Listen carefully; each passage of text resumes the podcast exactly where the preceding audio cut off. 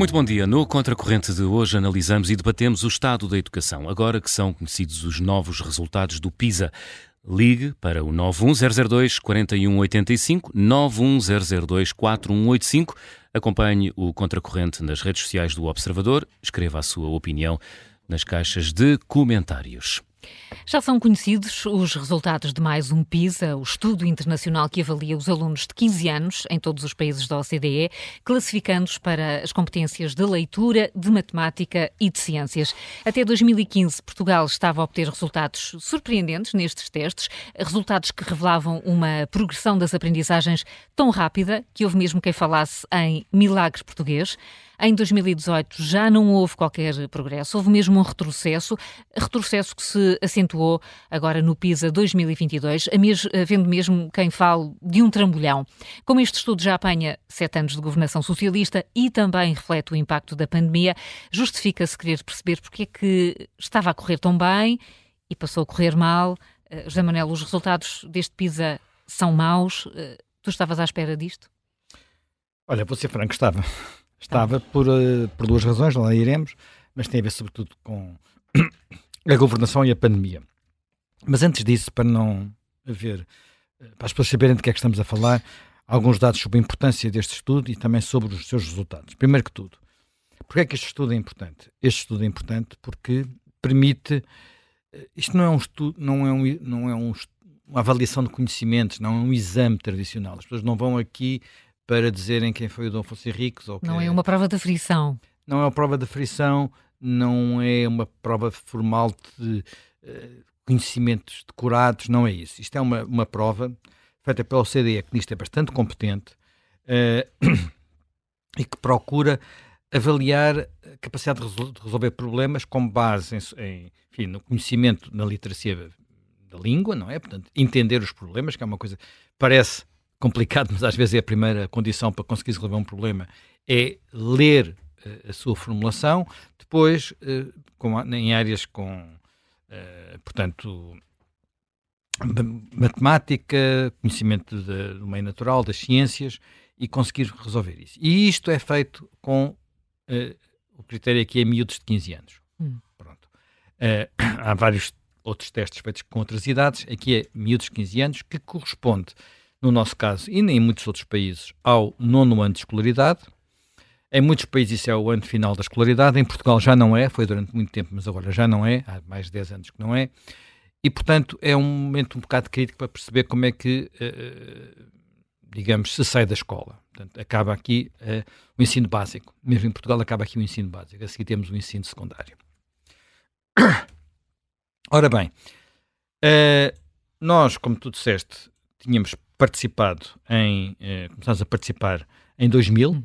portanto, e olhando para, para os dados, é indiscutível que houve uma evolução muito positiva. Quando nós entramos em 2000, nós estávamos muito mal. Estávamos no fim da tabela, perto de países que também são estudados, o México, a Turquia, por aí, portanto, lá, lá para o fundo. Aliás, chegou a haver alguma controvérsia uh, sobre se Portugal devia ou não participar nestes, nesses estudos. Havia houve governantes que acharam que não, porque isto era muito. Como é que eu te explicar? Criava. Era uma má notícia que criava desânimo uh, no sistema. Bem, isso foi ultrapassado. Hoje em dia ninguém discute que nós devemos participar nestes estudos. Aliás, a quantidade de países que participam é avassaladora. Estamos a falar de um estudo que tem crescido cada vez mais e o número de países que, que participam é enorme. A lista nunca mais acaba. Portugal começou com, eh, por exemplo, a matemática e as ciências, com valores eh, nesta escala entre 450 e 460 e depois subiu quase até aos 500, eh, até 2015. Em 2018, como tu referiste, deu-se uma primeira queda. Deu-se uma queda a, a literacia, portanto, língua, não é? Uhum. Português, uhum. e uma queda também a ciências. Aliás, em ciências é que nós tínhamos obtido o melhor resultado de todos, ali a bater nos 500 mesmo. Uh, a matemática, nessa altura, tinha ficado plano, não houve, não houve queda. E podíamos, houve aquele argumento, ah, isto é, é apenas o... Aquele desvio estatístico. Desvio estatístico, não é significativo, pronto. Agora não aconteceu o mesmo, agora a queda é muito acentuada, muito acentuada mesmo. Uh, em alguns casos, como por exemplo matemática, estamos a falar de uma queda de 21 pontos. eu, eu, vou chamar a atenção do que é que isto significa. Aliás, vem escrito no próprio relatório. Uma queda de 21 pontos significa, como se escreve no relatório, que crianças 15 anos, crianças de 15 anos, têm os conhecimentos, uh, ou a literacia, ou a aptidão de crianças de 14. É de 14 comparando, comparando com 2018. Isto não aconteceu só em Portugal, aconteceu noutros países, hum. quedas de 21 pontos, só que uh, até houve países que tiveram quedas superiores, mas Portugal, quando olhamos para a dimensão da queda, está entre os piores. Não é o pior, a Albânia é pior, por exemplo, uh, mas está entre. Uh, a Albânia é bem pior, mas está entre os piores. Portanto, digamos, um terço de baixo da, da, da, da tabela uh, em todos os três exames, hum. ou os três, os três testes, ou as três provas. Uh, há países que se comportam de forma diferente, o, o, onde, apesar de tudo, a perda de conhecimento foi menor foi nas ciências, onde foi maior foi na matemática, portanto, aqui varia um bocadinho. Nem todos os países são iguais na, na evolução destes, destes parâmetros, mas, mas, Portugal é um dos três países onde há quedas nos três parâmetros e onde essa queda é, é maior. Portanto, uh, ora bem, isto o que é que nos indica? Primeiro, isto não é um dado isolado. E esse aspecto é muito importante.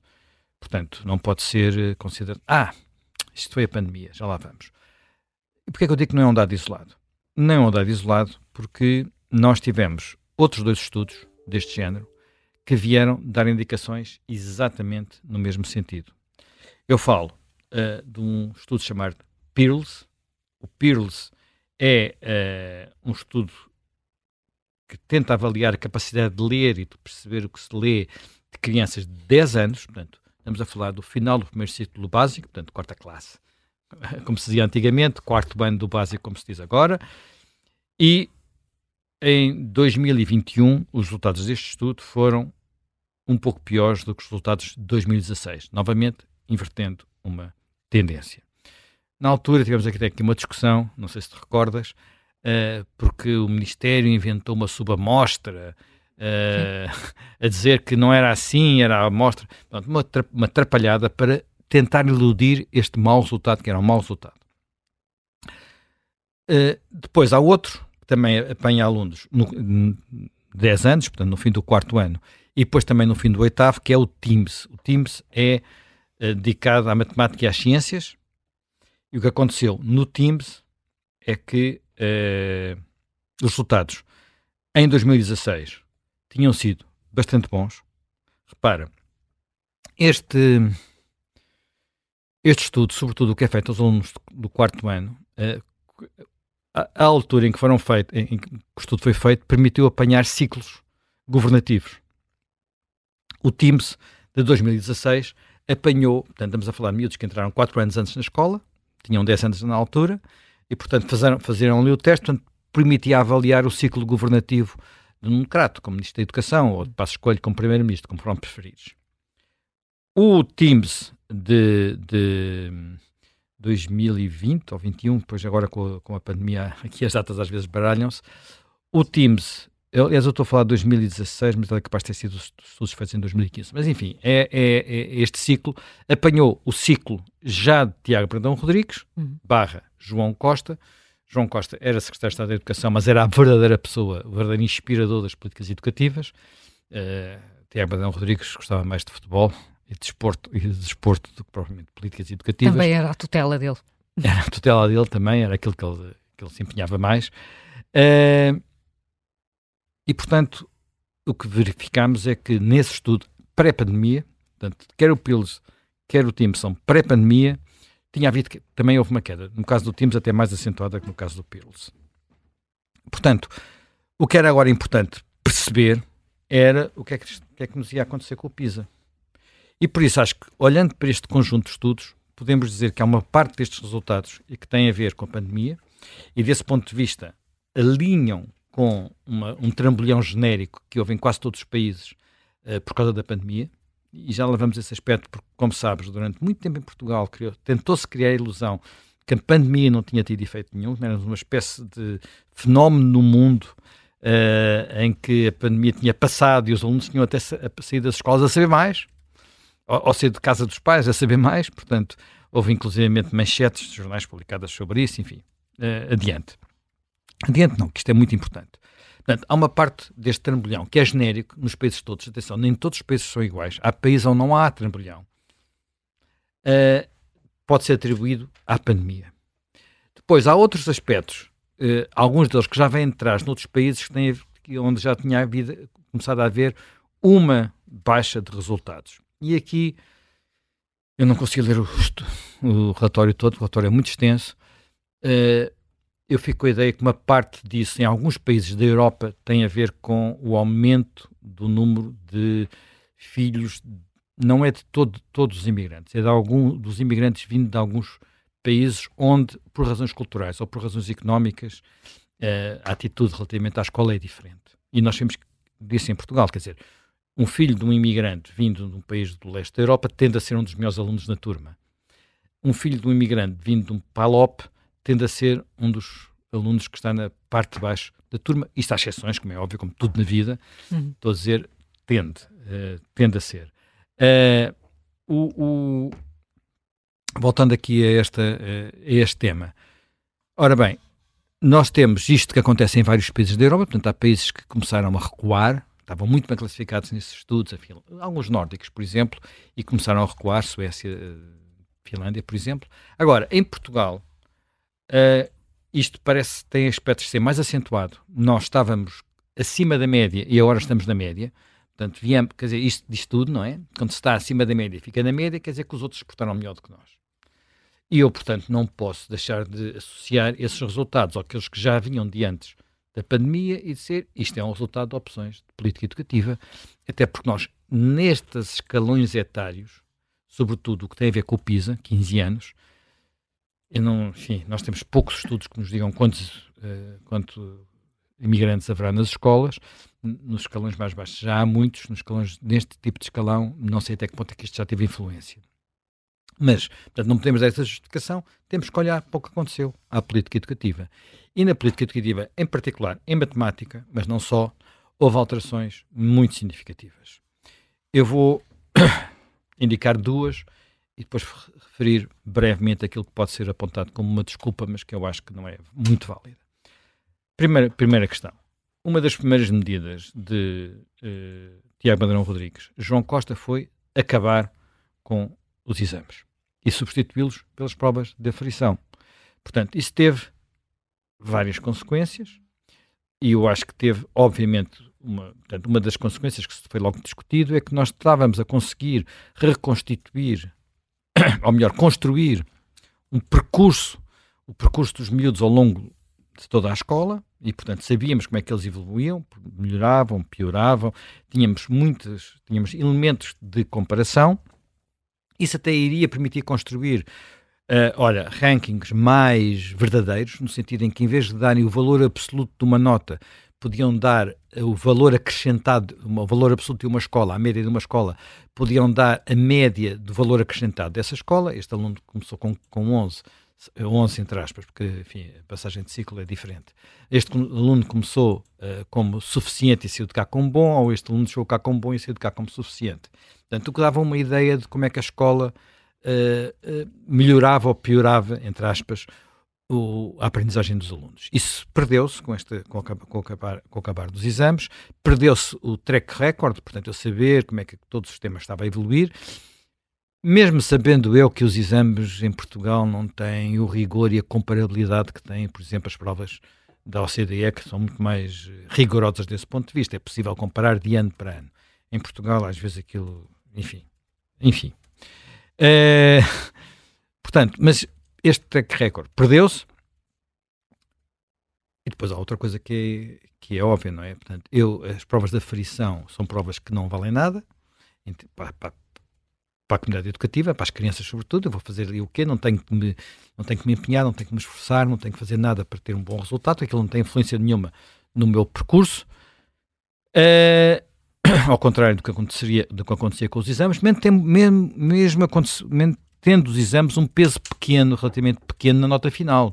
Mas apesar de tudo, as pessoas empenhavam-se. Eu sei, todos nós que temos filhos ou netos sabemos que eles se empenhavam no exame. Agora é completamente diferente. Isto não podia deixar de ter, quer dizer, os estímulos, em vez de serem no sentido de, de eh, conseguir trabalhar mais na escola, foram no sentido de, pá, trabalhos ou não trabalhos, vamos acabar com as retenções. Portanto, antigamente dizia-se chumbos, agora tem que se dizer retenções, para ninguém ficar ofendido. Uh, portanto, esta, isto foi o que aconteceu e que eu acho que teve um efeito muito negativo em todo, em todo o sistema, mas que corresponde, este outro aspecto corresponde à doutrina, olha, daquilo que ficou célebre como sendo o Iduquês e que eu diria que um dos expoentes é João Costa. Portanto, eh, toda a sua formação, tudo aquilo que ele investigou, tudo aquilo que ele defende, é exatamente isso.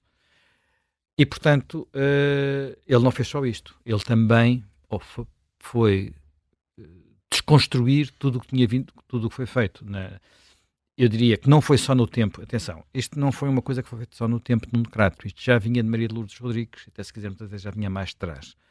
Portanto, que era não só ir consolidando o sistema de avaliação externa, portanto, os exames, como indo adaptando e melhorando os currículos de forma a torná-los uh, mais adaptados aos tempos dois e um, também, eu diria, mais exigentes. Tudo isso foi desconstruído pela equipa de João Costa e, e a exigência no que diz respeito às metas curriculares. Agora tem outros nomes, aquilo está sempre a mudar de nome, já nem sei como é que se chama agora, mas estão aqui pessoas que sabem que já nos vão ajudar a, a precisar isso. Tornou-se tudo muito menos, tudo muito mais fluido, tudo muito menos exigente e não foi ao contrário do que às vezes é dito, para as escolas terem mais autonomia, porque depois a gente sabe que tudo isso depois é torpedeado por outros lados, já discutimos isso, esse tema aqui muitas vezes. E, portanto, nós estamos perante dois efeitos perversos, que só, na minha perspectiva, só podiam levar a que uh, um caminho ascendente se tornasse num caminho descendente, nas, na, quando nós vamos comparar os nossos, uh, no tempo, as provas dos nossos miúdos e em relação a outros países também, como é que os miúdos de vários países se comportam. Eu acho que isto é trágico. Para acabar, porque já me estou a estender um bocadinho, queria só referir que não me parece que isto possa ser atribuído uh, à instabilidade nas escolas provocadas pelos problemas de, de, de, das greves e por aí adiante. Primeiro, tudo isto foi feito ainda antes deste clima de instabilidade mais recente se ter instalado. E depois, apesar de, haver muitas, muito mal-estar entre a classe docente por causa das condições em que tem que ensinar, eu não, não creio que possamos dizer que uh, os professores desinvestiram dos seus alunos porque estão zangados com o Ministério. Não creio que isso fosse justo para os professores. Haverá situações de escolas que, sobretudo nos últimos dois anos, portanto, já num período praticamente não apanhei esses estudos, onde houve alunos prejudicados por causa da conflitualidade mas não creio que isto eh, possa ser atribuído como razão para o que está a acontecer. Uh, no entanto, eu ouvi dizer ainda há bocado no noticiário que o nosso ministro João Costa, que andou a dizer que não era possível fazer nada aos professores durante os últimos dois anos, afinal, agora que é apoiante de Pedro Nuno Santos, já disse que é possível, não é? O que não deixa de ser muito significativo e que nos dá uma indicação de onde é que as coisas vão com João Costa e este Ministério da Educação. É, uh enfim, é sobre, não só sobre este, este Ministério, mas uh, pelo, pelo, trabalho dos alunos e os resultados do PISA que, que olhamos, procurando as causas para esta queda em, em todas as áreas. Uh, e é para isso que está, estão connosco dois eh, especialistas na área da educação, o Alexandre Amém Cristo e o João Maroco, que cumprimento. Obrigada por estarem aqui connosco. Em estúdio é muito mais fácil. O que é que mostram, o que é que destacam destes resultados? Uh, Alexandre, quer começar? bom dia. Bom dia. Bem, desde logo, uh, se calhar aqui fazer um ponto de situação sobre os resultados. Uh, a queda que nós estamos a observar é uma queda uh, muito acentuada. Para quem acompanha o, o lançamento e a divulgação dos resultados do PISA, nós habituámos-nos a oscilações de alguns pontos, ou seja, aqui os pontos são o score do PISA e, e, e, é habitual ver oscilações de 5 pontos, 6 pontos, muitas vezes até uh, oscilações inferiores. O que nós temos agora pela, pela frente são resultados que colocam as oscilações, a queda de resultados, na ordem dos 15 a 20 pontos, 15 em leitura, 20 em matemática, e, e em ciência uma, uma descida de 6 pontos, portanto 6, 7 pontos, depende do arredondamento, que é menos acentuada. Isto diz-nos que, de facto, temos aqui uma situação excepcional, portanto, a tendência, aliás, internacional é que a queda tenha sido mais acentuada que anos, eh, que edições anteriores, e, portanto, remete naturalmente para o período da pandemia como um eixo explicativo. O ponto aqui que eu acho que é muito importante e que o José Manuel Fernandes estava a referir é que, sendo um fator explicativo, não pode de forma alguma ser o único fator explicativo. E aqui acho que quando olhamos para a situação de Portugal em concreto, o que é que nós vemos? Vemos primeiro que os resultados baixaram muito a níveis de 2000, e, uh, quer dizer, apenas uh, em, uh, no PISA 2006 encontraríamos pior do que o que temos agora e vemos, se olharmos para a série, enfim, para, para a série temporal e, e, virmos como é que evoluíram os resultados e os desempenhos dos alunos de 15 anos, vemos que 2015 foi o pico, no sentido em que foi o momento em que os alunos tiveram um desempenho mais elevado e que superaram a média da OCDE.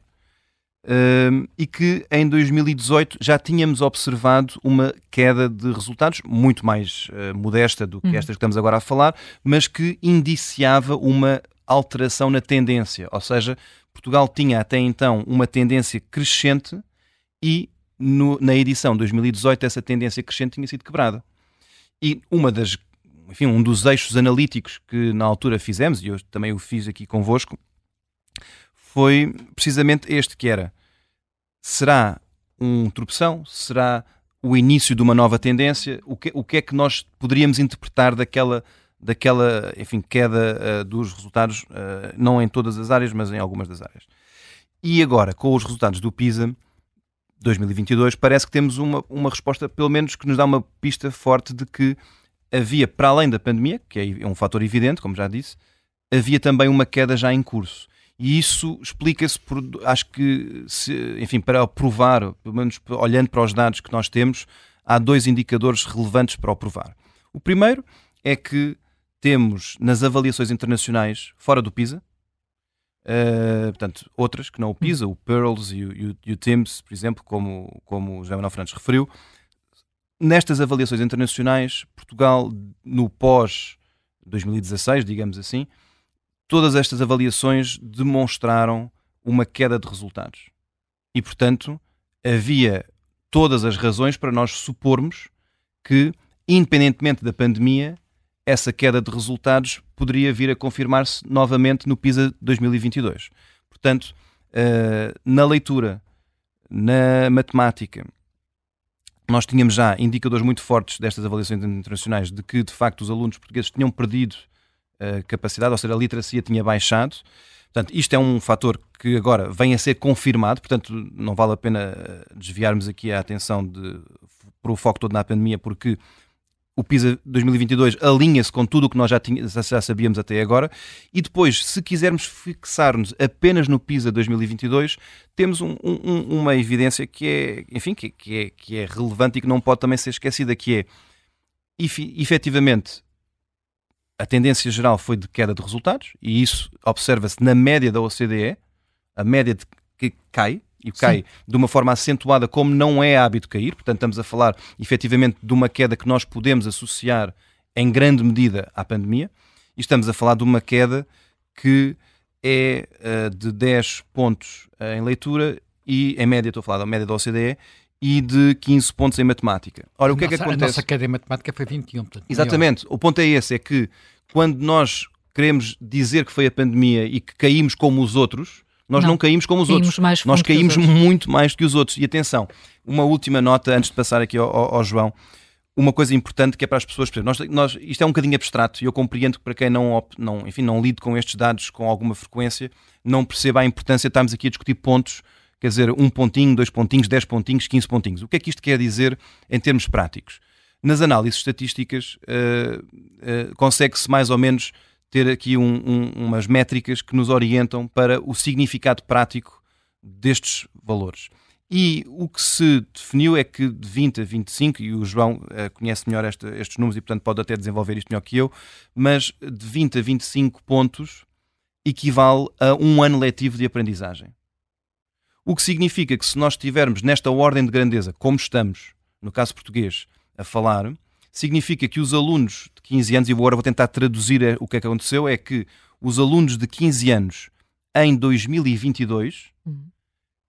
tiveram quase como que um ano letivo a menos de aprendizagem do que os alunos de 15 anos que fizeram o PISA em 2018 eles tiveram o mesmo tempo na escola. Mas o, o, o conhecimento, a aprendizagem. em casa, mas não bem, alguns casos, em casa, casa exatamente, mas, é verdade. Mas seja lá como for, aqui o peso da escola é muito Aqui estamos a contar da, o tempo em aprendizagem. E o tempo de aprendizagem é um ano letivo a menos.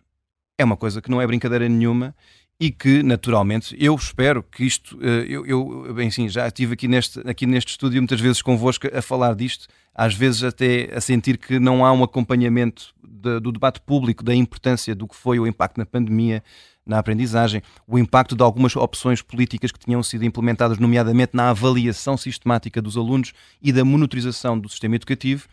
Eu só espero que agora, perante aquilo que é um descalabro, portanto, já nem estamos a falar de resultados que são só maus, estamos a falar de resultados que são uma catástrofe, uh, que haja de facto um sobressalto. Um sobressalto. Eu espero que haja. Uh, João Maroco, esta designação não é uh, exagerada, isto é um descalabro mesmo é. que aconteceu. Uh, aliás, bom dia, bom dia. mais a todos uh, os presentes na sala e ao auditório. é um descalabro e o pior deste descalabro é que tudo isto era previsível.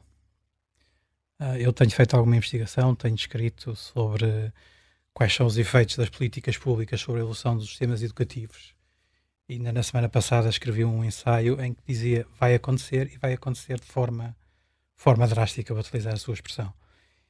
E, e, e convinha perceber o que é que aconteceu um, e como é que se reverte este, este acontecimento. Uhum. Como o Zé Manuel disse e o, e o Alexandre de dizer muito bem, até 2015 Portugal era o único país em contraciclo na, na OCDE, ou seja, a maior parte dos países da OCDE, a maior parte não, todos os países da OCDE estavam a decrescer na matemática, nas ciências, na leitura. E Portugal era o único país da OCDE que não, que estava a crescer. E a partir de 2015 houve uma alteração que se viu uh, no Teams de 2019, uma quebra significativa dos conhecimentos e competências dos nossos miúdos de quarto ano de escolaridade a matemática e ciências, que se viu depois no PERS 2021, agora literacia de leitura, como o Zé Manuel referiu, uh, e chegamos a, a de 2022 e a questão era o que é que podemos esperar. Claro que há um efeito da pandemia. O próprio relatório da OCDE diz: ah, sim senhor, um efeito da pandemia. Há outros estudos independentes que não são da OCDE, por exemplo, do Banco Mundial, que falam de efeitos da pandemia, por exemplo, uma perda de 3 quartos de ano letivo, portanto, não um ano letivo inteiro, como se observa agora em Portugal. Uh, mas houve também, para além da pandemia, alterações de política educativa, o Zé Manel já falou de algumas, que tem, uh, enfim, que tem resultados bem conhecidos na literatura científica e que só por incapacidade básica de ler esses estudos ou por cegueira ideológica é que se puderam ignorar. Durante, e, e, durante estes últimos oito anos. Eh, já, já vamos até perceber. De, Deixe-me só, deixe só dar aqui mais uma ilustração para as pessoas que Sim. estão a ouvir para perceberem. Uh, o nível dos alunos portugueses, uh, matemática, é equivalente ao nível dos alunos portugueses em 2006. É obra em 7, 8 anos de política educativa em curso, regredir quase uh, 15 anos, 20, 16 anos. Eh, só, uh, a minha tentativa de, de, interrupção tem a ver com a questão da, da, tese da pandemia, porque o Ministro da Educação, numa entrevista que já aqui referimos, uh, que João Costa dá à Rádio Renascença, ele desvaloriza estes, estes resultados e diz, agora vou citando, este é o PISA da pandemia nenhum de nós esperaria ter resultados melhores do que na anterior edição deste, deste programa. É. É um não, é, da vossa parte, claro, não, isto não justifica tudo. Infelizmente, mais uma vez, o Sr. Ministro não conhece os dados. Eu acho que ele vive numa realidade propagandística hum, fantasiosa. Porque, por exemplo, Singapura subiu 6 pontos, apesar de ter as escolas fechadas em média 90 dias. Taiwan, onde eu voltei há duas semanas atrás, subiu 16 pontos apesar de ter, mais uma vez, três meses de encerramento em média das escolas. Um, o Japão subiu 9 pontos. Claro que há outros países que desceram, mas uh, a pandemia só veio a, a acelerar a queda de países já tinham políticas educativas que, mais uma vez, a, a literatura científica, aquilo que nós chamamos de literatura uh, cinzenta, uh, tem demonstrado que levam à, à agressão dos conhecimentos dos alunos. E que Portugal, contrariamente ao que acontecia na maior parte dos países da OCDE, até 2015 estava em contraciclo com aquilo que eram as políticas educativas desses países da OCDE. Em 2016, bom, um, houve alterações políticas de que, mais uma vez, a literatura cinzenta diz que têm consequências muito rápidas, muito diretas nos sistemas educativos. Eu também já escrevi sobre isto. E uh, logo em 2016, a quebra que nós vimos no Pearls tem a ver simplesmente com o facto dos exames de quarto ano terem sido eliminados nesse próprio ano. Depois, matemática um, e ciências do quarto ano. Mais uma vez, os exames de quarto ano, matemática, foram eliminados em, em 2016. E o que é que aconteceu? Os miúdos queiram mais a matemática do que queiram a ciências. Bom, e repara, estes alunos que fizeram o PISA em 2022, eles estão sujeitos a esta política educativa da flexibilidade curricular e das aprendizagens mínimas. Apesar destes alunos que estão agora no décimo ano, Zé, uh, três quartos dos nossos alunos fazem o PISA, estão no décimo ano, não no nono. Uh, apesar destes alunos ainda não, não terem apanhado os programas oficiais novos, as aprendizagens essenciais, a verdade é que eles passaram por um ciclo de desvalorização completa da avaliação externa.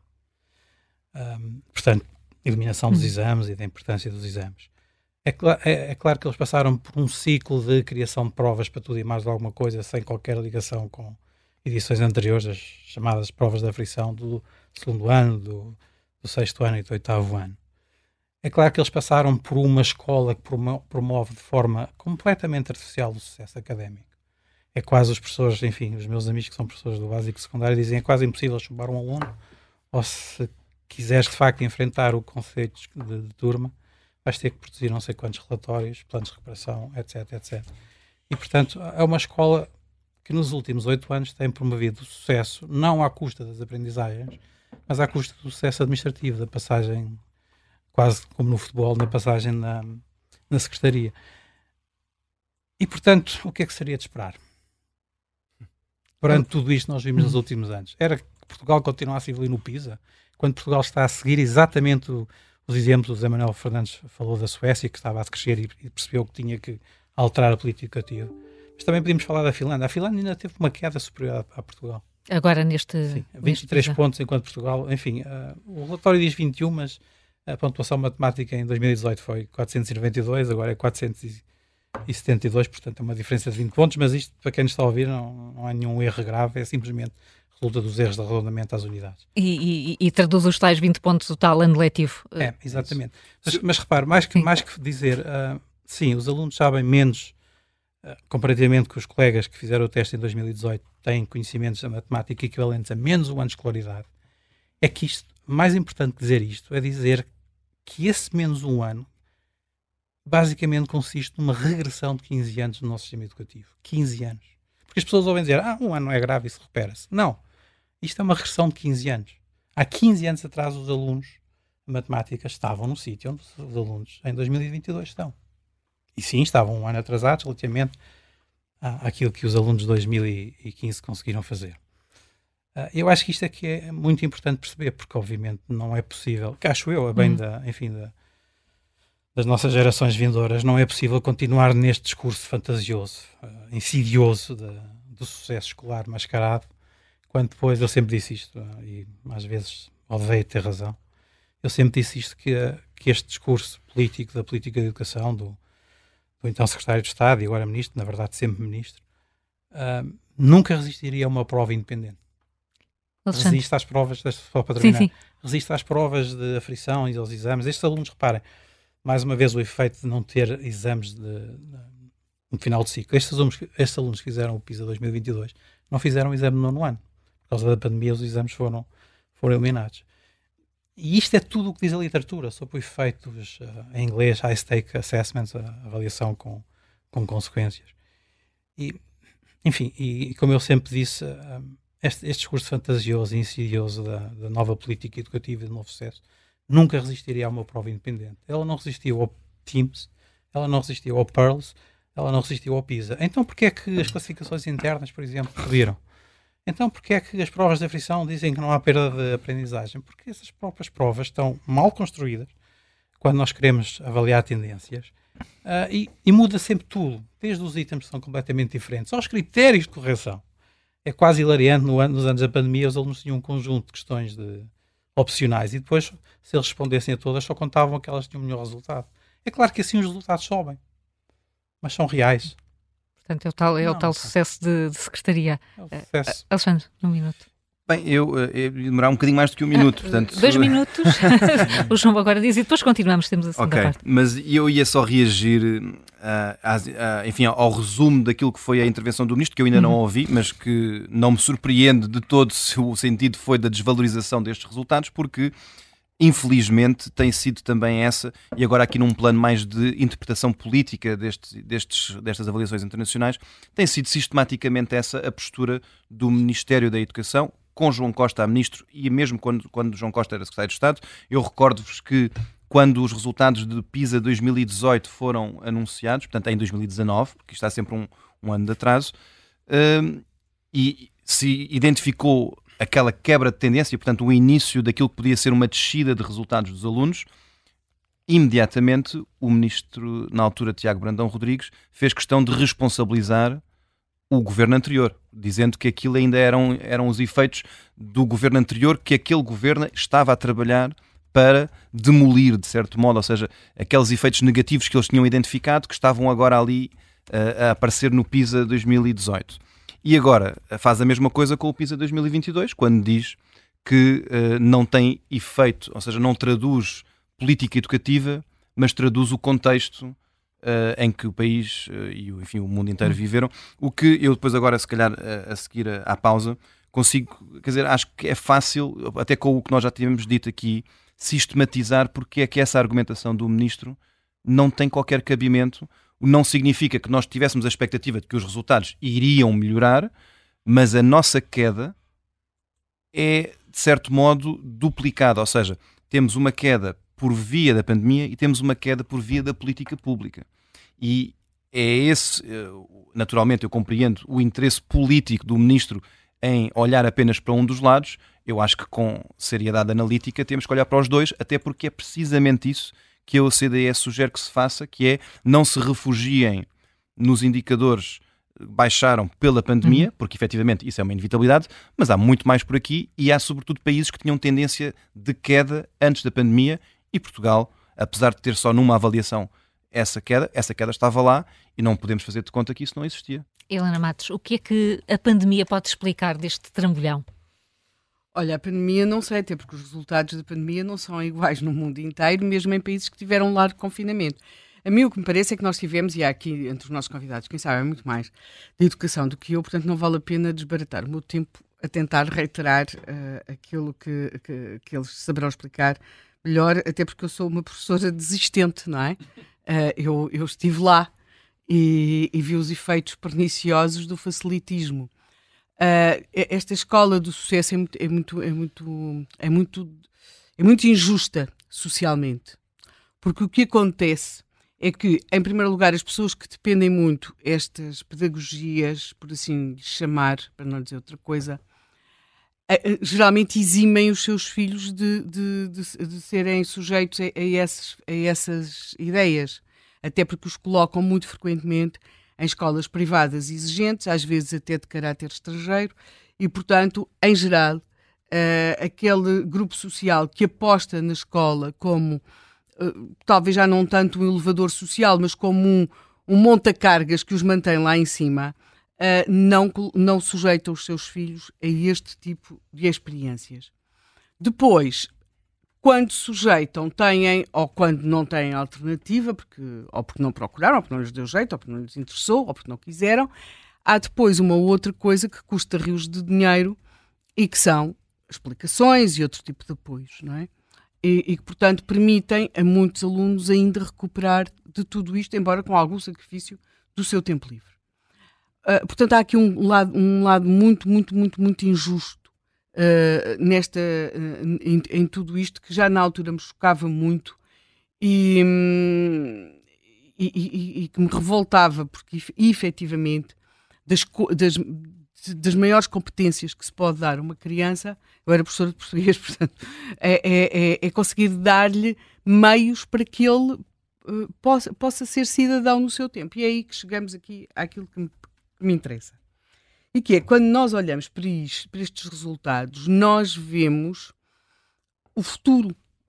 E nós vemos o futuro, que o futuro está na Ásia. Que gostemos ou não gostemos, mas os, os miúdos que têm competências para o mundo que estamos a construir estão na Ásia. Ou seja, nós temos um mundo que precisa de determinado tipo de competências. E os alunos, de, de, aqui estou a falar até em termos europeus e não só, que têm essas competências ou que têm em número crescente essas competências, não estão aqui. Portanto, aqui também se passam outras questões, passam por aqui outras questões muitíssimo importantes. Nós afetamos, porque também tivemos um, um, processo que é o processo de escolarização das crianças. Não é uma coisa simples, nós, nós falamos muito sobre as questões do trabalho infantil, que são uma coisa, como uma coisa muito má e tudo isso, mas eh, vamos perceber, as nossas crianças levam uma boa parte da sua vida uh, sentados dentro de salas a tentar aprender determinados conteúdos. Portanto, e, e nós investimos muito do ponto de vista material para que eles tenham essa escolarização e essa escolarização também lhes exige muito, até em termos da forma como vivem a sua, uh, a sua infância e, e a sua adolescência. Muitas vezes nós percebemos até como aquilo vai quase contra aquilo que são, que são que é o seu crescimento, que são as suas hormonas aos saltos, que são os seus ciclos biológicos, tudo isso, e nós exigimos isso. Mas agora, eu acho que houve uma, e aqui já estou então a entrar mais no caso português, uma deslocalização daquilo que são os objetivos da escola um, para quase que uma, em alguns casos, e aí, em alguns casos, até muito do ponto de vista social, e isso percebe-se em termos geográficos, porque a escola em Portugal tem, para a sua admissão, um critério que é, tem dois critérios que são socialmente terríveis. Muitas escolas têm um critério geográfico e etário. E, e, e portanto, quando nós. Isto vê-se em Lisboa. Querem um exemplo? A escola secundária de Benfica, considerada, tinha habitualmente nos rankings de notas mais altas. Quais são os critérios de admissão na escola secundária de Benfica? Morada e idade. Todos os meninos faziam anos até. Só havia festas de anos em outubro e novembro. E depois há sempre os, os tristes que nascem em dezembro, não é? Uh, mas, porquê? Porque eram muito novos, ou seja, eram muito bons alunos. Era o critério, e também isto cruzado com, com, com a morada, dava o que dava, não é? Portanto, socialmente, só entrava determinado tipo de alunos. Era melhor que muitos colégios. Portanto, o critério de admissão era mais restrito que o de muitos colégios particulares. Felipe de Lencastre era muito parecido. Pois, sim, sim, claro. Estamos a falar de colégios de Lisboa, mas eu creio que no Porto é exatamente igual. Sim, sim, sim. E em Coimbra também era exatamente ah, igual. Claro. Então em Coimbra era um caso. Ah, em Coimbra. Coimbra era escandaloso. Coimbra era, era uma das melhores escolas de Portugal. Hum. Mas, mas Com a senhora que agora está na. É a senhora do APRE. A senhora do APRE. Uh, e portanto, aquilo que nós temos é, muitas vezes, é um sítio onde as expectativas, a partir do momento em que baixam as expectativas, eles baixam de nível. Isto, isto é quase automático. Quando, eh, quando estão a distribuir as turmas num. Isto é aquilo que se chamava liceu, não é? A forma como se olha para uma turma, para as expectativas que se tem em relação àquela turma, acentua muitos dos defeitos, ou das qualidades, ou das fragilidades, ou das forças daquele grupo de miúdos. Eu não estou a dizer que faça deles gênios se nós olharmos, ah, vão ser todos. Não, mas tem de se olhar no sentido que tem de se puxar pelo melhor e não baixar as expectativas e passar a olhar para eles como se fosse um problema sociológico.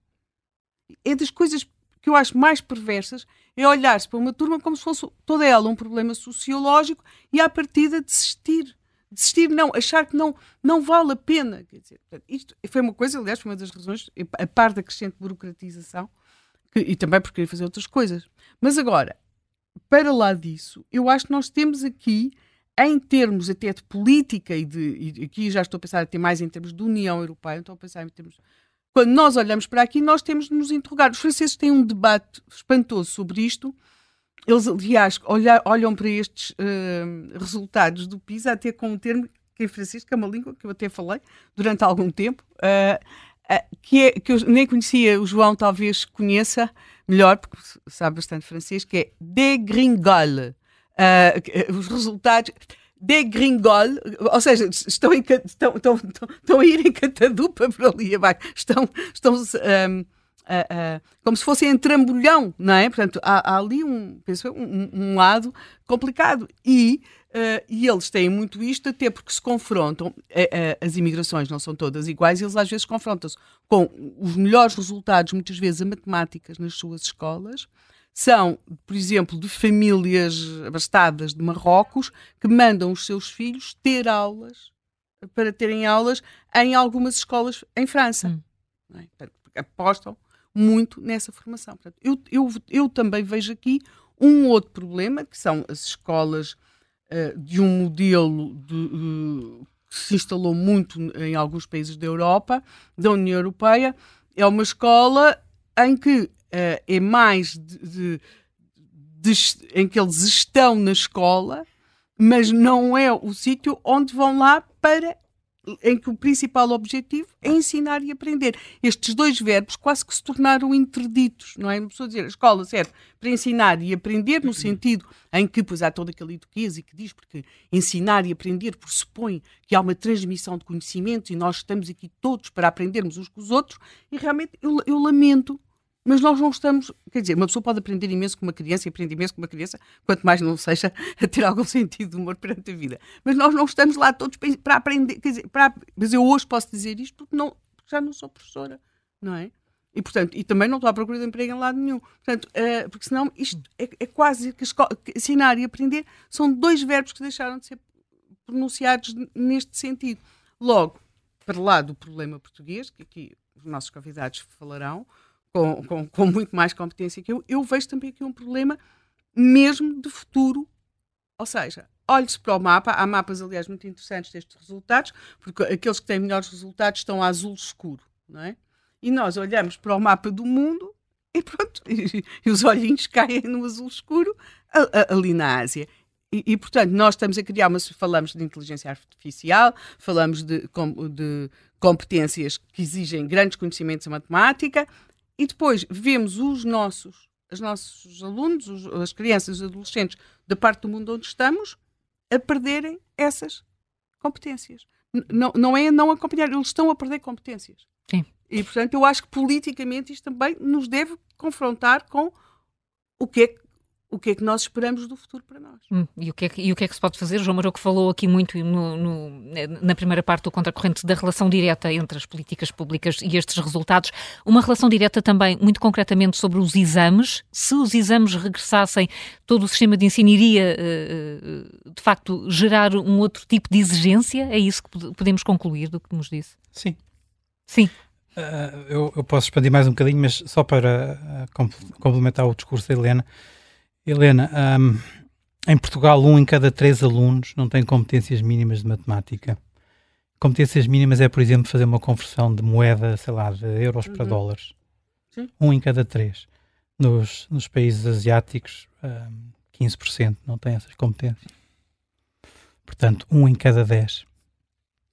O outro fenómeno que está a acontecer em Portugal, e que eu também já escrevi sobre isso, uh, e que eu acho que é o falhanço redondo da escola pública, é mais um dado do PISA 2022, a diferença de pontuação Sim. entre alunos no topo do escalão socioeconómico e alunos uhum. na, na, base, portanto, percentil 10, Sim.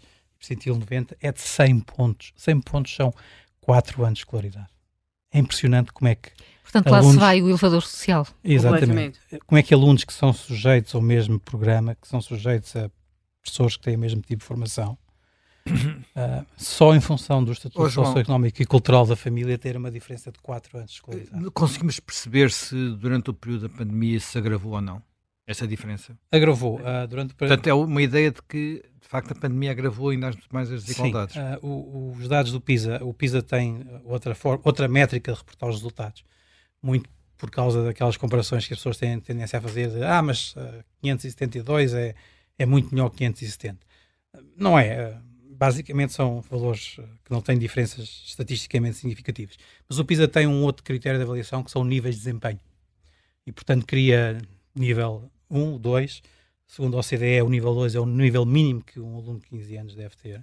Depois 3, 4, 5 e 6, e, o, e portanto classifica os alunos em uh, low performers, o termo em inglês seria alunos fracos, o termo em português seria alunos fracos, que são aqueles que estão abaixo do nível 2, e classifica alunos em bons alunos, os top performers, que são aqueles que estão acima do nível 5.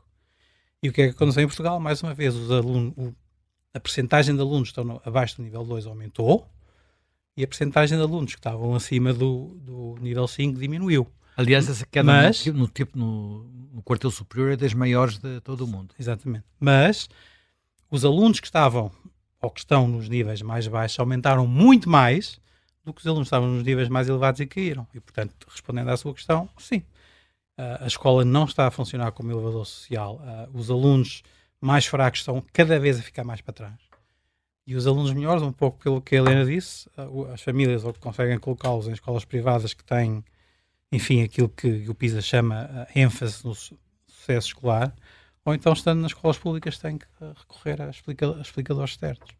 Se eu puder aqui acrescentar, sim, sim, é, é, só para dar em números aquilo que o João estava a dizer, tenho aqui os dados à frente uh, sobre o, os chamados low achievers ou, ou, low performers, ou seja, estamos a falar dos alunos que, que têm um desempenho uh, abaixo do chamado nível 2 e, portanto, aquele nível que é o patamar mínimo de literacia nas áreas.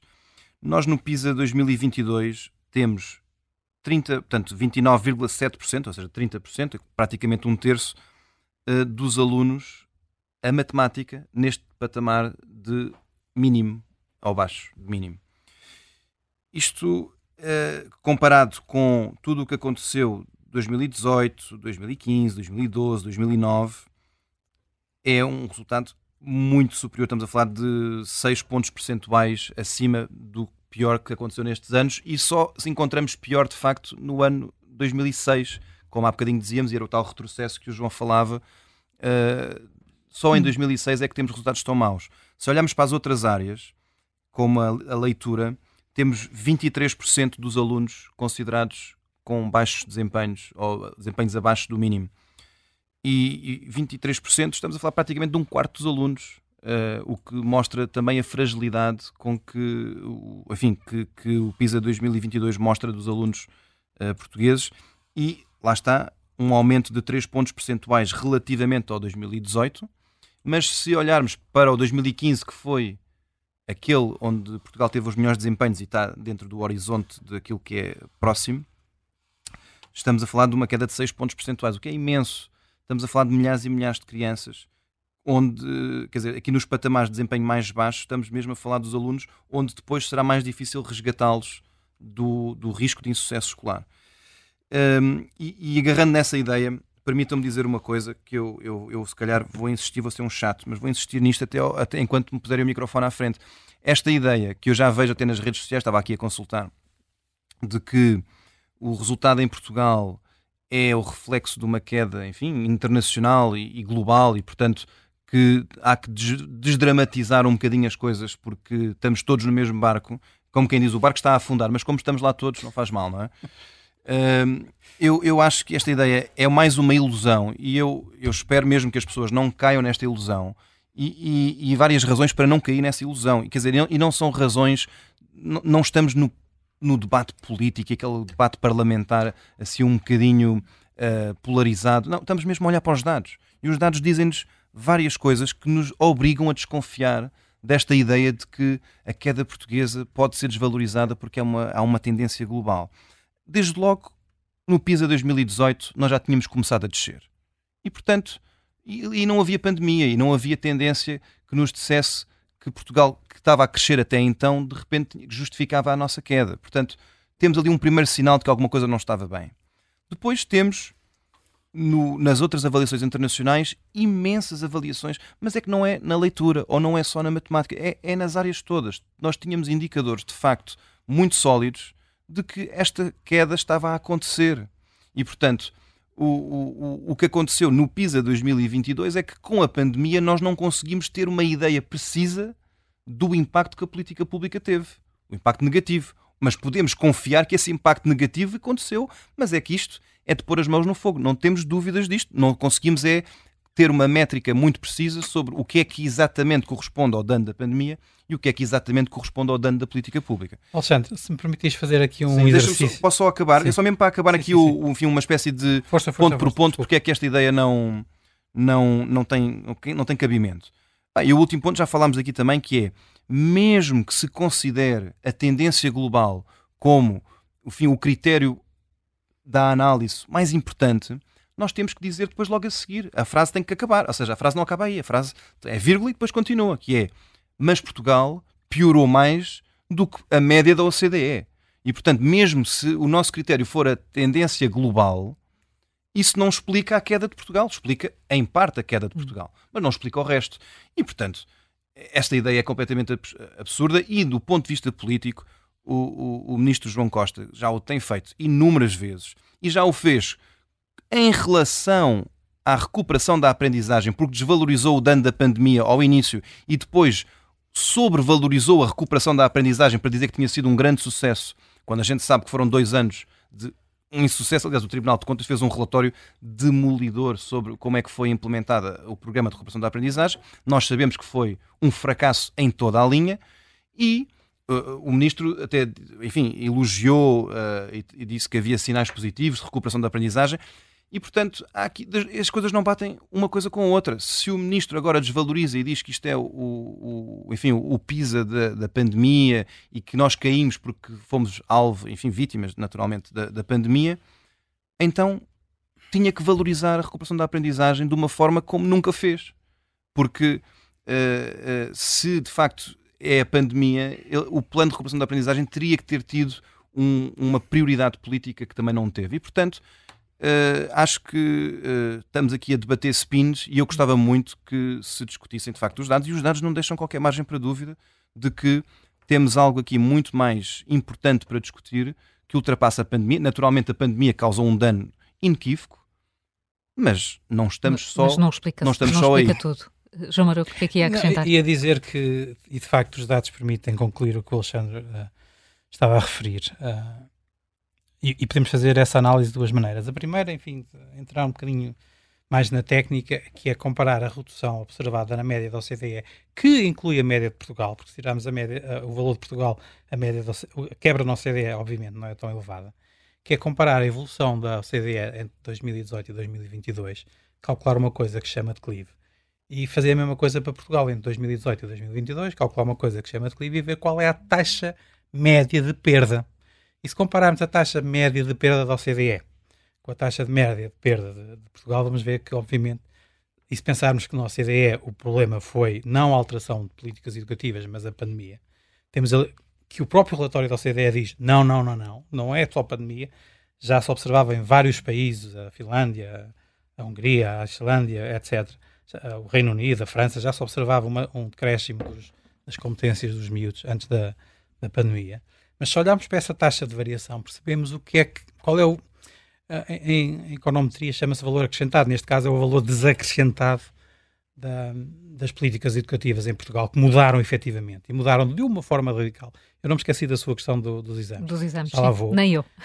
um, mudaram de uma forma radical. E mais, temos mais outra evidência. Eu fiz este, este estudo que vai sair na, na sexta-feira, um ensaio, em que fui comparar uh, os resultados de, países no PISA 2022, com a duração média de encerramento das escolas nesses países. São dados da OCDE, mas não do PISA. O PISA também tem estes dados, mas perguntam aos alunos, e basicamente perguntam aos alunos é se eles acham que a escola tiver, tiveram fechadas mais de 3 meses ou menos de 3 meses.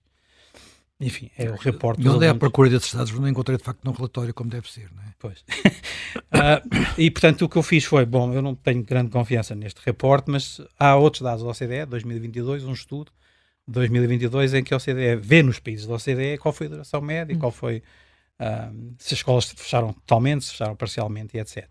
E olhando para o, para o gráfico que eu fiz, uh, Portugal teve em média 49 dias de encerramento das escolas e está perfeitamente alinhado com o Reino Unido e com a, com a Hungria e com a, a, Irlanda e com outro país que não, ah, e, com a, e com a Finlândia. Em Portugal a quebra foi dos tais 21 pontos, nos outros países foi entre 8 e 13 pontos, ou seja, metade. E portanto, reparem, se de facto aquilo que explica a queda de Portugal é a pandemia, não é alterações de, é, alterações de política educativa, o que é que explica a queda nos outros países que não tiveram alterações político-educativa e que tiveram a mesma duração média de encerramento das escolas. E, portanto, sim, uh, isto são dados correlacionais, são uh, evidências indiretas, mas de facto nos permitem dizer, não, no caso de Portugal esta queda não é só atribuível à pandemia, e analisando os dados com, com algum cuidado e com alguma seriedade, consegue-se perceber quanto é que seria devido à pandemia hum. e quanto é que seria devido a alterações políticas educativas.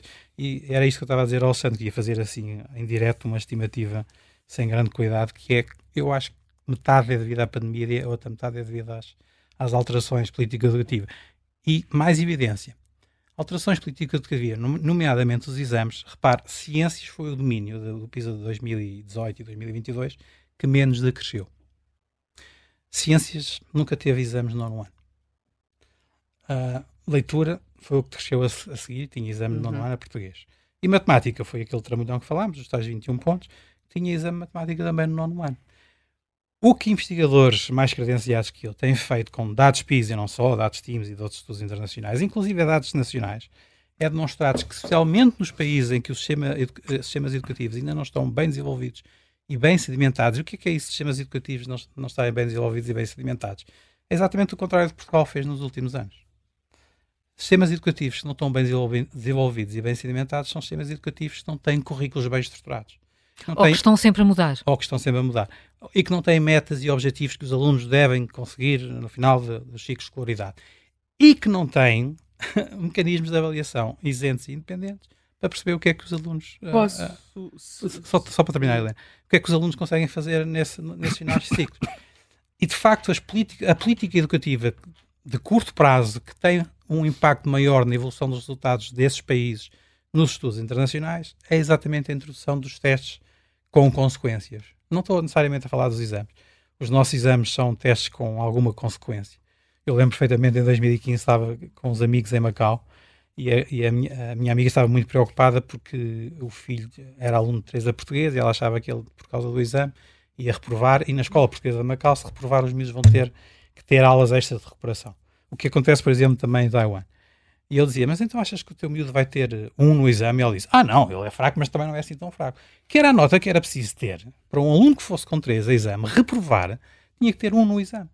Reprovar a disciplina no, naquele ano letivo. E, portanto, era um peso de 25%, uh, que, que, enfim, tinha que, de facto, correr muito mal para que o aluno fosse reprovado, mas que tem um efeito muito positivo, que é, compromete os professores a dar os programas. E isto contraria tudo o que é flexibilidade curricular. O que está a acontecer nas escolas felizmente, é que os grupos disciplinares, matemática, de português, etc., reúnem, olham para os, olhavam para os currículos que estavam em vigor, porque eles estiveram em vigor até 2018, 2019, e diziam: Bom, nós achamos que isto não é importante, vamos só ensinar aquilo. Ou vamos só ensinar aquilo que, que achamos que é importante. Uh, e o que é que acontece a um professor se não ensinar? Não acontece nada. Como é que alguém vai saber se o professor ensinou ou não ensinou o programa oficial? Existem programas oficiais, porque os sistemas envolvidos, obviamente, têm leis e têm estruturas que sugerem aos cidadãos, aos cidadãos que têm que se comportar da forma que se devem comportar. E, portanto, na escola isso funciona. Se, se um professor que não sabe que os seus alunos não vão ser avaliados e, portanto, que a sua turma não vai ter média de exames e, portanto, não há forma dele perceber se a turma está atrás ou se está à frente das outras turmas das escolas. Qual é o envolvimento que o professor tem com, com a necessidade, com a obrigação de uh, cumprir o currículo. Eu sei qual é o envolvimento. Chama-se ética profissional. Uh, Mas depois as aulas não ficam todas muito direcionadas para a preparação dos exames. É a crítica essa, que se faz. Não, essa é outra falácia que se apresenta muito acerca dos exames. Repare, o que os exames avaliam é o currículo nacional. O que os professores devem ensinar, concordes ou não, é o currículo nacional. Portanto, isso é um, uh, desculpa a expressão, é um perfeito disparate dizer ah, o problema é quando há exames, depois os professores só ensinam para o exame. Se os professores só ensinam para o exame, fantástico, porque estão a ensinar o currículo nacional, que é aquilo que é avaliado nos exames. Quando não há exames, o que é que os professores ensinam então? Já que não tem a grelheta de não ensinar para os exames, não ensinar o currículo nacional, que é aquilo que os exames avaliam, volto a repetir, então ensinam o quê? E eu sei o que é que eles ensinam. Ensinam aquilo que a sua ética profissional e o seu profissionalismo diz para ensinar. A propósito disto, também, o, acho que foi o José Manuel Fernandes que referiu que, uh, que esta quebra não se, não se pode associar ao facto de ter existido greves e, e menos compromisso da parte dos professores. O próprio relatório do PISA diz que, no caso dos alunos portugueses, três em cada quatro alunos diz que não, tiveram todo o apoio necessário das pessoas e que as pessoas estiveram sempre lá para eles. E, portanto, este discurso de dizer, ah, também isto se calhar não é só culpa da política executiva, é também culpa dos malandros expressores, que são os soldados rasos do, do, sistema, porque em Portugal funciona muito assim, a culpa é sempre dos soldados, não é dos generais. Um, são os malandros dos pessoas que fizeram greves e que não deram apoio aos, aos, alunos e etc, etc. E não é isso que os dados PISA indicam.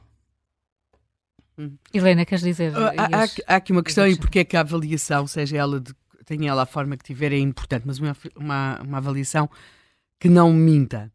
É que o, o, grande problema de disciplinas como português ou como matemática é que implicam que o conhecimento é contínuo, ou seja, nós não podemos deixar ficar uma coisa lá atrás.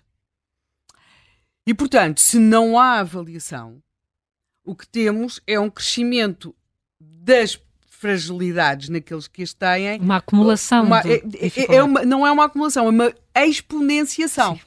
Elas não acumulam. Imagina, em ciências, pode haver um miúdo que, que deteste uh, os sistemas uh, do corpo humano. Pronto. E não aprendeu, não lhe apeteceu, uh, não, não sei o quê, aquilo passou à frente. Acabou. Não sabe, não sabe mesmo. Pronto. Mas a seguir pode começar uma outra matéria e que se não decorrer, claro, há sempre um dia em que ele se vai encontrar com a sua ignorância um bocadinho lá à frente, mas não há aqui um, um exponenciar de fragilidades, haverá mais a acumulação. O que acontece em disciplinas como, sobretudo a matemática e também português, é que aquilo que não correu bem cá atrás, não só não se consegue resolver lá à frente, porque na matemática não sei, porque só conheço como quem aprendeu, mas nas línguas é assim, a idade conta mesmo. A idade conta mesmo. Ou seja, tentar explicar algo a, a, a, um miúdo que está no sétimo unificado é completamente diferente. E, e, e not, eles são todos muito, muito, muito, muito novos, portanto aprendem muito bem. Eu, o primeiro ano que fui colocada a dar aulas, tinha 20, pai, 21 anos, e foi numa escola uh, em Sintra, e, a Escola de Santa Maria em Sintra e tinha horários de manhã, à tarde e à noite. E era terrível, porque uma pessoa percebia como os adultos tinham mais dificuldade em aprender. Muito mais. Por mais que se faça, de verdade, é, é conta mesmo. E, portanto, nós temos os miúdos. E, e, e, aquilo que eles não vão aprender ali atrás vai ser mais difícil explicar-lhes lá à frente e vai gerar-lhes incapacidade para aprender. Ou seja, se não houver uma avaliação, e muitas vezes ficar retido um ano, sobretudo nos primeiros anos, pode ser a melhor forma de ajudar um miúdo a aprender lá à frente, porque senão aquilo que ele não aprendeu na, no final daquilo que era antigamente a escola primária, depois no quinto, no sexto e até ao sétimo unificados, que é, estou a falar de português, é, vai condicionar totalmente aquilo que ele não vai conseguir aprender lá à frente. Nós não podemos, quer dizer, a certa altura as pessoas desesperam, não é? E tentam explicar, mas aquilo devia ter, ensina, ter sido ensinado lá atrás.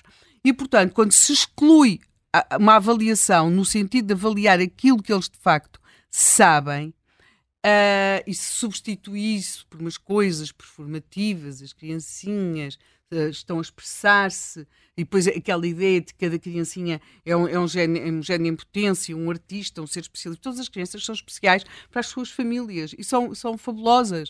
Mas, mas, mas eles têm mesmo de aprender aquilo e, portanto, uh, vamos ter de ter com eles uma, uma relação, porque a sociedade considerou que era importante eles aprenderem. Se nós fôssemos além de espantosamente ricos, espantosamente estúpidos, podíamos achar que os nossos filhos não precisavam de aprender nada e pronto, andavam ali, pronto, uh, uh, uma, assim, umas comunas, umas coisas. Mas quer dizer, nós temos expectativas que os nossos filhos sejam cidadãos do mundo e do tempo em questão. Portanto, quando nós lhes tiramos a avaliação. E já agora, e não se dependermos apenas da inteligência artificial, como algumas pessoas acreditam que vai resolver os problemas todos, é até porque a inteligência artificial, entre outras coisas, não sabe contar anedotas. Pois, não sabe contar anedotas e tem de ser criada, olhando para estes mapas, pelos chineses, não é?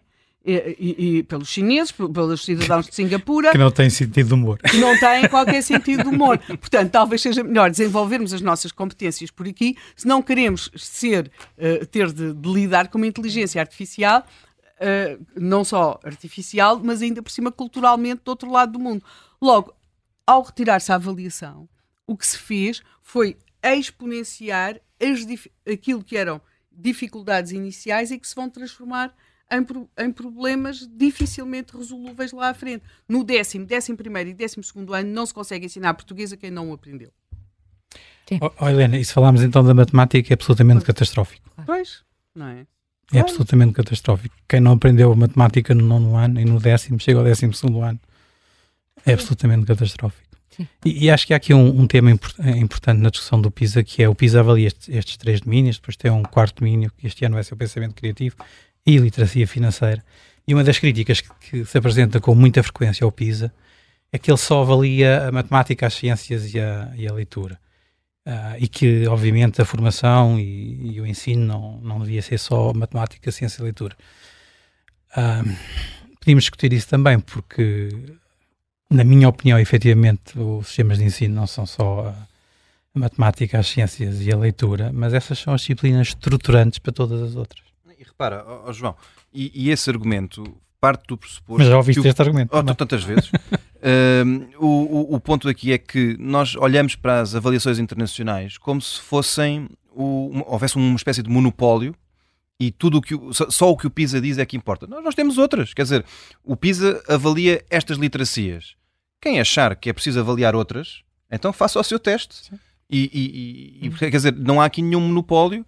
E, e agora, não podemos é, dizendo que há outras coisas, desvalorizar estas. Estas são importantes e, e, e portanto, não podemos fazer de conta que não estão lá. Não, e há outros, não é? Há o Teams, claro, e o, Teams e o, que são as mesmas literacias, mas com uma profundidade, com se calhar, um bocadinho com, mais... com outra abordagem. Sim, sim, uma abordagem mais, é, mais, mais científica. Não, não mas, por exemplo, acerca das competências cívicas, há o ICCS, também é da OCDE. Certo. E que os resultados também saíram... Uhum. Da, da OCDE, não, perdão, da, da IA. É a mesma organização que faz do, o Teams, Teams e o Porto. Sim. E, portanto, se os países acharem que é importante avaliar as competências cívicas dos seus alunos, inscrevam-nos na avaliação internacional. Claro. Nós não fazemos isso. Não. Uhum. E, há uma razão especial? É porque os decisores políticos não acham que isso seja muito importante. Bem, custa dinheiro, pelo menos. Não é que o dinheiro seja o critério principal, porque muitas vezes há coisas que custam dinheiro e, se fazem e que não servem para sim, muito, sim, não é? Não, não há de ser muito dinheiro, com certeza. Não, não sei dizer. Uh, eu sei. É? uh, Em 2015 era muito dinheiro. Acho que agora que já, já, já viramos a página da austeridade. Um, um estudo internacional destes, uh, para cada um dos países, dependendo da dimensão da amostra, custa em, ter, em torno de um milhão de euros. Portanto, não sei se entendem isso como muito dinheiro ou não, mas há pessoas Para o orçamento público é uma gota no oceano. Para nós é muito dinheiro. Pois, pois, pois. Mas é bom também não, ter esse valor. Não, e reparem, mesmo para o orçamento do IAF, que é a organização, uh, o Instituto Público que faz estes estudos, é uma fasquia é considerável. considerável. É considerável. 30 a 40% do orçamento são para estudos internacionais. Vamos fazer aqui só um, um, olhar, eh, João Miguel, para aquilo que estás a recolher uh, nas redes, nas nossas caixas de uh, comentários. Vamos uh, partilhar agora connosco. João. Vamos sim. Luís Fidalgo escreve ou pergunta: com tanta ou com toda a confusão que tem havido na educação e com os dois ministros pós 2015, queriam resultados melhores. Manuel Alves Rosa escreve que é é este mais um facto que demonstra o desastre das políticas públicas, neste caso no setor da educação. Estamos a caminho de ser um país pobre, sem ânimo, sem esperança e sem ética, escreve este ouvinte. Cristina Nogueira hum, considera que a educação, a saúde, a justiça são o reflexo do partido que está no governo. É só facilitismo. Estamos perante uma grande bandalheira, escreve esta ouvinte. Quanto a Fátima Gonçalves, Escreve que os alunos na pandemia não aprenderam nada, ligavam o computador, um ficava acordado e o resto da turma dormia. Não raciocinavam nada, pois partilhavam as respostas de tudo. Na educação física arranharam um estratagema, ou arranjaram um estratagema que eu nem quero comentar, escreve esta ouvinte. O Pedro Martins enviou-nos uma mensagem de áudio, uh, acompanha o Contracorrente do Porto. Iria um bocadinho contra-corrente uh, não estou irónico, leia-se ou ouça-se, uh, do que está a ser dito. Uh, eu acho que realmente a Covid um, foi a causa de todos os problemas neste século. Isto no sentido de colocou em evidência as fragilidades do sistema. Não é? Colocou em evidência as fragilidades do nosso Serviço Nacional de Saúde, dependente das horas extras e pronto, todos aqueles problemas que nós temos. Colocou em evidência os problemas da administração pública, que ainda perduram, finanças, eh, segurança social, por aí fora, E agora, ainda bem que é um estudo internacional, ainda bem, e não é alguma instituição nacional, que demonstra as facilidades do nosso sistema educativo. E hum, era, é como a linha do TGV. Pronto, já sabemos em 2016, alto lá, vamos tentar aqui mudar alguma coisa, mas não, passados estes uh, oito uh, anos, uh, pelos vistos ainda, é pior. Por isso, eu se calhar sugiro, uh, como estão a fazer neste programa, talvez seja boa a comunicação social, dar menos tempo de antena aos políticos, uh, para evitarmos ouvir demagogias como estamos a ouvir hoje do ministro João Costa, e passem a dar mais tempo de antena às especialistas, como estão agora a falar, que é para que as pessoas ouçam menos demagogia e ideologia e ouçam mais factos, uh, ciência, conhecimento e pessoas verdadeiramente interessadas em reverter uh, este Estado. Obrigado uma vez mais, um bom dia. Um bom dia, Pedro Martins. Ouçamos um professor que nos liga de Vila Nova de Gaia, Manuel Pereira. Muito bom dia. Olá, Carla, muito bom, bom dia. dia. Bom dia a todo o painel. Um, agradeço a possibilidade de intervir. Uh, ainda bem que a Rádio Observador tem dedicado nos últimos tempos uh, uh, tempo de antena à temática da educação. Um, e permitam-me começar por dizer que fico espantado pelo espanto de todos. Primeiro porque eu diria, eu nunca fui muito crente dos resultados PISA, numa, nunca fui a Portugal, por uma razão muito simples. Questionava-me muitas vezes por a realidade com que me vi sempre confrontado, se se escolheriam para os, os, alunos para estes testes como se escolhem os alunos para os rankings de certas escolas, mas é? escolhem os melhores alunos e os outros são ostracizados porque senão vai estragar as, as médias. Uh, pronto, é, é uma teoria conspirativa, diria assim. A verdade é que infelizmente a mim não me espanta. Já foi referido aí aquilo, a preocupação dos franceses. Eu costumo dizer que quem quiser saber o que é a escola em Portugal daqui a 10 anos, leia o que se passa em França hoje. O Mundo Educação vai dando bastantes artigos sobre isso. Eh, o que se passa hoje, infelizmente, é que os alunos não leem, não sabem ler. Os alunos passam, como já foi referido aí, porque sabem que vão passar não precisam de se esforçar muito, estudam para, para o exame, no dia seguinte já esqueceram. Uh, os alunos deram a matéria, começaram a matéria no quinto, no oitavo, já não se recordam porque, ah, isso não, já não me lembro, não dei. Uh, os centros de estudo, que talvez a Rádio Observador tiverem a oportunidade de ir a fazer um trabalho sobre isso. São hoje a, a, segunda escola porque os pais estão preocupados em que os filhos levem os trabalhos para casa feitos. Não interessa como, não interessa se entenderam ou não. Os trabalhos são feitos, os alunos chegam à sexta-feira com oito páginas de, de, trabalho de casa para fazer para o fim de semana e os trabalhos são feitos em cerca de um espaço curtíssimo, uma hora, menos, menos mais, dependendo, porque interessa levar os trabalhos para casa feitos. Se o aluno entendeu ou não, não importa. Há alunos no segundo ano, terceiro, no quarto ano que não sabem ler mas estão a passar de ano. Há alunos no oitavo ano que não sabem escrever. Há pessoas que corrigem testes e não corrigem a pontuação nem a acentuação, porque senão então o teste era um desastre. Mas tiram cinco. Depois há os chamados mini-testes. Depois há uma coisa que me assusta imenso, há uns anos para cá. Agora vamos parar, fazer uma pausa de preparação para os exames.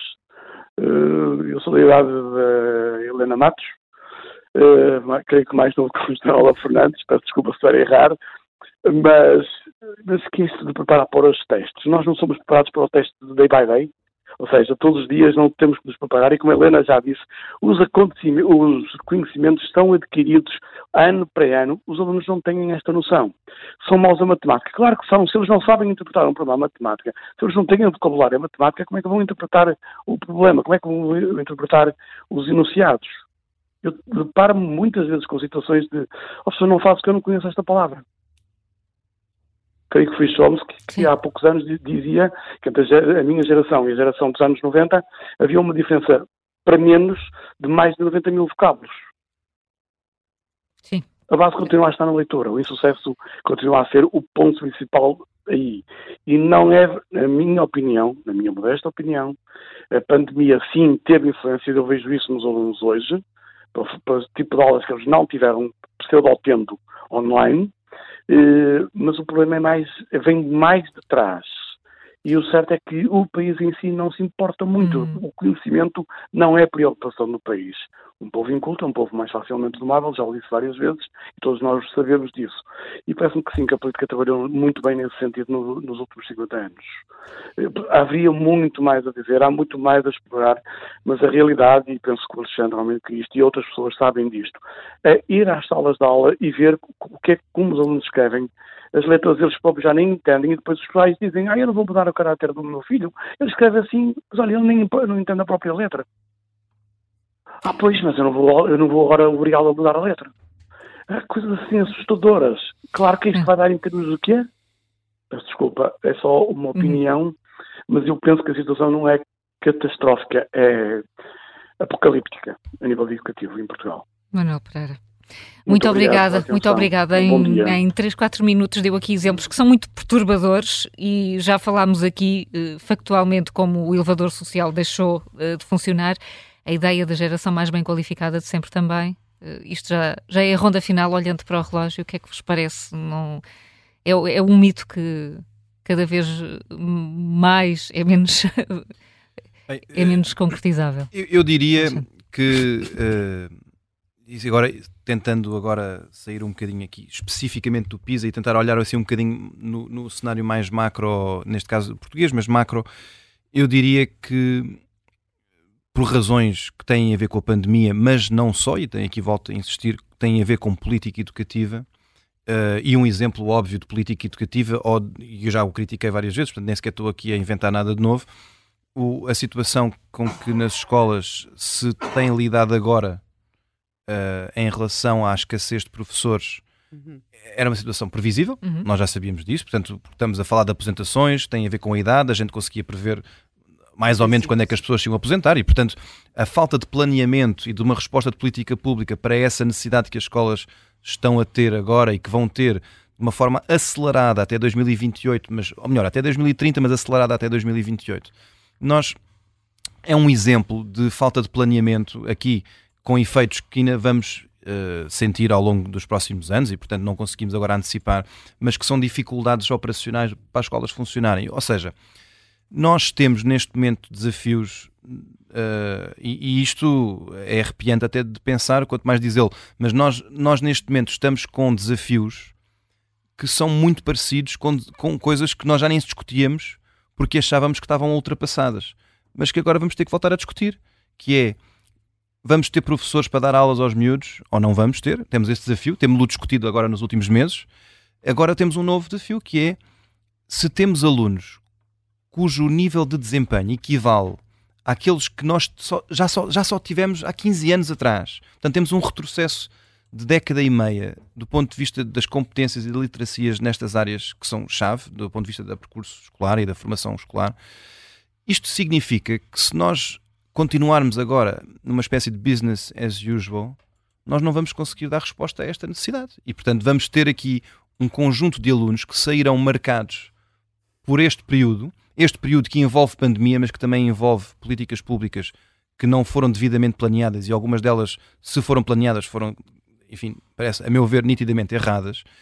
E isto preocupa-me muito porque nós habituámos desde, desde o ano 2000, vamos dizer assim, a ter um debate educativo, apesar das discordâncias que sempre existiram, era um debate no sentido de melhoria constante. Nós estávamos sempre a discutir qual era a melhor forma de melhorar e agora vamos ter que mudar um bocadinho o debate, que é qual é a melhor forma de travar a queda ou de recuperar a queda, que é uma mudança do ponto de vista político e social que tem que abanar as estruturas do debate público, porque quer dizer, hum. do ponto de vista político, porque é evidente que é preciso uma resposta à altura, e do ponto de vista social, porque naturalmente que as pessoas têm que ficar preocupadas e pensar até que ponto é que a sua confiança na, na, na, oferta pública e privada, portanto, aqui não estou a querer distinguir o público e o privado, mas na oferta escolar existente, corresponde às necessidades dos seus filhos e lhes vai dar os instrumentos que eles precisam e, sobretudo, no, no, na, nas populações mais desfavorecidas, e, e ainda aqui à, questão inicial da, do elevador social, se nós sentirmos que o Estado não está a conseguir cumprir a promessa de elevador social, há uma quebra de contrato. Né? Porque, hum. e, e, essa ideia de quebra de contrato, eu acho que politicamente é muito forte, é muito importante dar uma resposta à altura e agora que estamos em campanha eleitoral, espero que haja respostas à altura para este desafio. João Maroco, tivemos este uh, nosso ouvinte, professor, a dizer que o país não se importa muito. Sente que o país não se importa muito com este problema. Eu, por acaso, estava a ouvir e, e é curioso que pense exatamente da mesma maneira. Eu acho que o povo português tem estado lobotomizado um pouco por aquilo que tem sido a política nos últimos anos. Quer dizer, este, este governo que ainda está em funções tem sido um acumular de casos e casinhos de mentiras, de realidades paralelas, uh, de políticos que fazem, autorizam, mas depois não se lembram e depois lembram-se mais tarde, de computadores, enfim, de assessores que são agredidos por causa da informação que têm computadores, de espetáculos na Assembleia da República, enfim, que eu acho que são, que são caricatos, no mínimo. E de facto, olhando para as, para as sondagens e olhando para, o, para, para, a campanha política que aí vem, eu, eu, sinceramente acho que de facto as pessoas estão, estão um bocadinho aliadas disto e esquecem-se, uh, ou, ou, então estão convencidas que alguém, a Bazuca, a União Europeia, vai resolver os problemas de Portugal financeiros ad eterno e, portanto, que não é necessário investir em educação, que não é necessário investir em, em, em saúde. E, e esquecem-se de facto de duas coisas. A primeira é que os seus educandos, os seus filhos, eles são capazes Basicamente, o que esta política educativa faz é passar um, um atestado de incompetência cognitiva aos nossos alunos. Eles não são capazes, temos que reduzir as aprendizagens para o essencial, uh, para critérios vagos, para classificar atitudes e comportamentos na sala de aula, para pôr os professores a preencher uma grelha Excel com 30 itens de avaliação, para chegar no fim e a nota, obviamente, dar para o aluno passar. E, e, não há nenhum problema com, com, a capacidade cognitiva, nem dos nossos miúdos, nem obviamente dos miúdos do, do resto do mundo. A, a nutrição é mais adequada, os cuidados de saúde, por enquanto, têm sido mais adequados. E os miúdos forem efetivamente orientados de forma competente, objetiva e bem definida, eles conseguem. Não, não há nenhum, não há nenhuma, enfim, deficiência cognitiva que os nossos alunos não, enfim, tenham e que, e que justifique o que está a acontecer. O que há de facto são políticas educativas que tratam os alunos como incompetentes a, a, a priori. Uh, não podem aprender matemática porque matemática é muito difícil, então vamos criar umas aprendizagens mínimas. Uh, pois, mas o comportamento da sala de aula também é muito importante. Isso tudo é muito importante, mas há que focar no essencial. E o essencial numa sociedade desenvolvida são duas coisas: é a educação. Sem educação não há desenvolvimento económico, não há ciência, não há cultura e é saúde, sem saúde também não há nada das outras coisas. E reparem, se olharmos para, para, as políticas dos últimos oito anos, eu não estou a fazer campanha política de algum tipo, não tenho qualquer filiação partidária, ah, mas como cidadão interessado e preocupado com o bem-estar dos meus filhos e eventualmente um dia os meus netos, acho que estamos a ir exatamente pelo caminho errado. Desinvestir na educação é desinvestir no futuro do país. Eu queria dizer uma coisa muito rápida, que é só o seguinte. Nós temos falado muito nos últimos tempos de guerras. E quando se fala de guerras, fala-se duas coisas sobre as guerras. Primeiro é o fog of war, o fog of war, o nevoeiro, não sabemos o que está a passar, e a outra é que a primeira vítima é a verdade, porque passamos a viver em tempos de propaganda. E é isto que se tem passado, infelizmente, na educação nos últimos anos, que é um, há uma política deliberada de ou omitir estudos, ou deturpar estudos, ou manipular estudos, mas não, não há aquilo que devia haver, que é dar dados, informação e permitir uma discussão. Em vez disso, temos propaganda. E só isso é que justifica que nós agora tínhamos alguém a dizer que isto foi por causa da pandemia, uhum. durante quando nos últimos dois anos tivemos um discurso oficial que era a pandemia não nos fez mal nenhum. Portanto, Até porque há uma coisa que é preciso ter muito em conta e que foi aqui dito, que é os alunos muito bons serão, os excepcionais serão sempre excepcionais e os muito, muito maus serão sempre maus. Agora, nós pelo menos eu considero, que sou perfeitamente normal. E a escola faz toda a diferença. Uma escola que acredita em nós e que puxa por nós faz de um médio um bom, e uma escola que não acredita em nós faz de nós um medíocre. E uma escola que, num exame deste ano, da quarta classe, fazia esta pergunta: a Sara tinha uma caixa com 24 sementes, distribuiu igualmente por dois vasos algumas dessas sementes.